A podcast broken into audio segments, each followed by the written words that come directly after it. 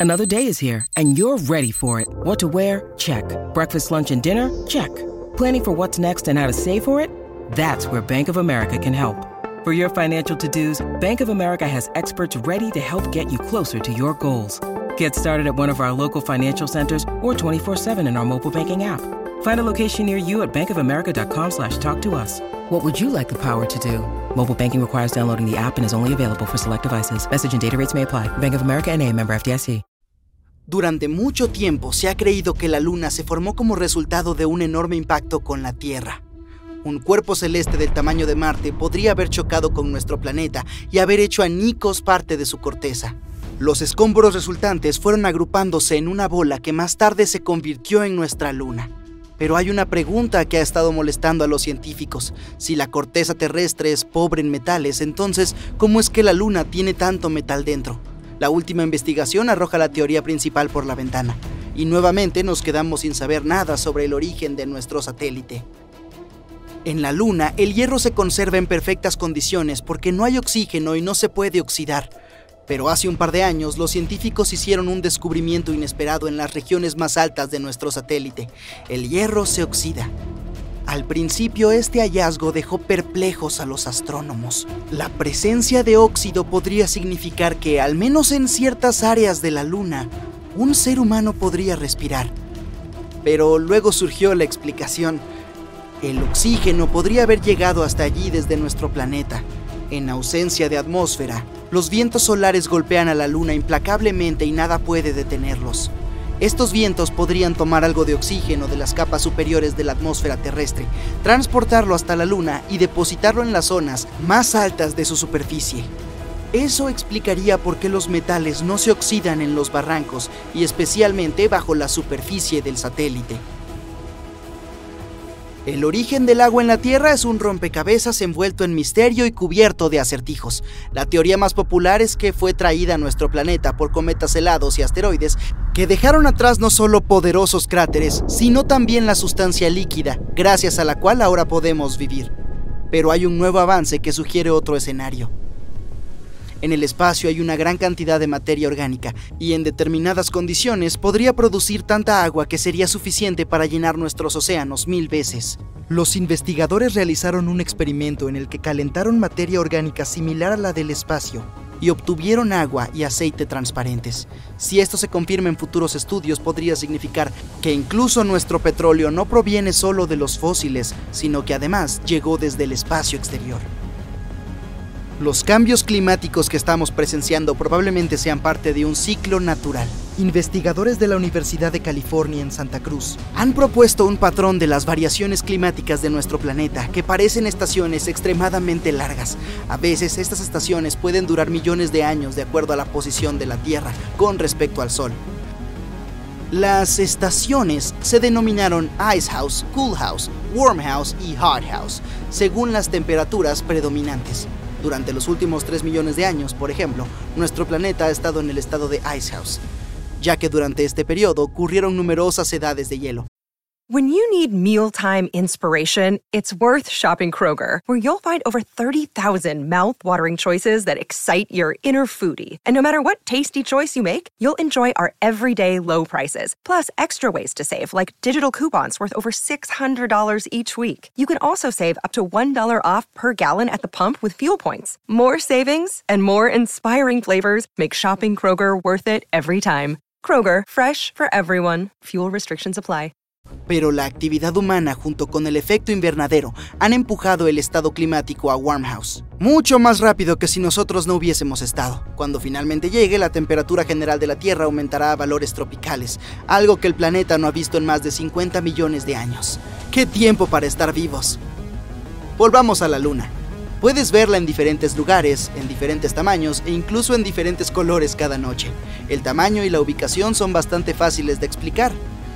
A medida que la Tierra gira alrededor de su eje y gira alrededor del Sol, vemos que la Luna viaja por el cielo nocturno y se mueve ya sea más cerca o más lejos de nuestro planeta. Lo que hace que sea de color amarillo brillante esta noche y mañana de un ominoso rojo oscuro es algo más complejo. El color natural de la luna vista desde fuera de la atmósfera terrestre es un gris parduzco. Sin embargo, desde la superficie de nuestro planeta puede variar mucho. Cuando está justo encima de nuestra cabeza, por lo general se ve brillante y casi blanca, porque la luz reflejada pasa a través de una capa relativamente delgada de la atmósfera. No hay casi nada que bloquee y refracte el brillo, por lo que se ve muy clara. La luna puede parecer amarilla, naranja o incluso roja cuando se le ve justo por encima del horizonte. El efecto es similar a lo que ocurre al amanecer o al atardecer, cuando el sol parece rojo. La luz recorre un camino mucho más largo para llegar a tus ojos desde esa ubicación y gran parte del color azul de su espectro se pierde. Esto convierte el color de la luz en una variedad mucho más cálida. Nuestro satélite natural también puede parecer azul, y la razón de ello es la presencia de partículas finas en el aire. Estas partículas siempre refractan la luz, por lo que la luna en realidad no tiene la forma en la que la vemos pero cuando estas partículas son más grandes de lo normal, se vuelve de un color azulado. Finalmente, hay una ocasión extremadamente rara en la que la luna puede verse morada. En realidad nadie sabe con certeza por qué sucede esto, pero los astrónomos creen que debe ser una combinación de la atmósfera, las partículas de polvo y tal vez algo más. No hay una explicación clara. Los terremotos lunares no son un fenómeno de ciencia ficción pero no ocurren tan a menudo como en nuestro planeta y en general suceden más cerca de su centro. Los científicos creen que los terremotos lunares podrían ser causados por la gravedad de la Tierra y el Sol. También hay terremotos marcianos. Durante mucho tiempo el planeta rojo se consideró tectónicamente inactivo, pero observaciones más recientes han demostrado que todavía tiene temblores débiles de vez en cuando. Probablemente ni siquiera podrías sentirlo si estuvieras parado en la superficie de Marte, pero significa que algunos procesos geológicos todavía están ocurriendo debajo del paisaje rojo y polvoriento. No hay un lado oscuro de la Luna. Lo que ocurre es que nuestro satélite gira sobre sí mismo, de tal manera que siempre nos muestra la misma cara, mientras que la otra mira hacia el otro lado. El Sol gira desde su lejanía, ilumina y calienta tanto a la Tierra como a la Luna mientras giran y se mueven en el espacio lo que significa que la Luna puede tener cualquier parte iluminada por el Sol, pero desde nuestro planeta siempre vemos una misma cara lunar. Cada año la Luna se aleja de la Tierra debido a la interacción entre su fuerza gravitacional y nuestros océanos.